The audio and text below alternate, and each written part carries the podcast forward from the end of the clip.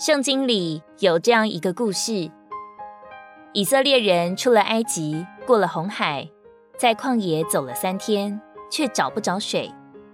他们到了玛拉，那地方虽然有水，却是苦的。百姓便向摩西发怨言。摩西面对百姓的怨言，就呼求耶和华。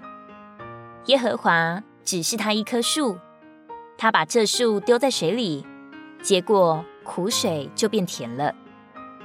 这里的苦水象征人生的苦境，更是说出了人心的苦毒。在现实生活中，我们常会面临极度的痛苦和失望，这时候被激发出来的就是我们心里的苦涩和弯曲，而抱怨就是这心里苦水的涌现和澎湃。我们身边固然有很多不尽人意的人和事，但是抱怨除了让自己更痛苦以外，又能改变什么呢？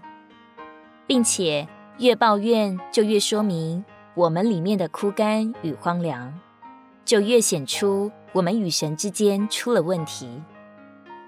我们心中的苦水需要十字架的医治。有时我们遭遇一些重压和艰难。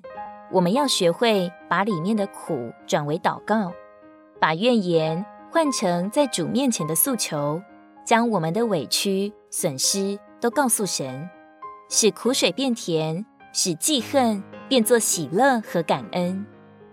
这就是把主这定死复活者作为医治的树，放在我们苦的处境和心境里，我们就会发现神。那超越人所能理解的平安，必在基督耶稣里保卫我们的心怀意念。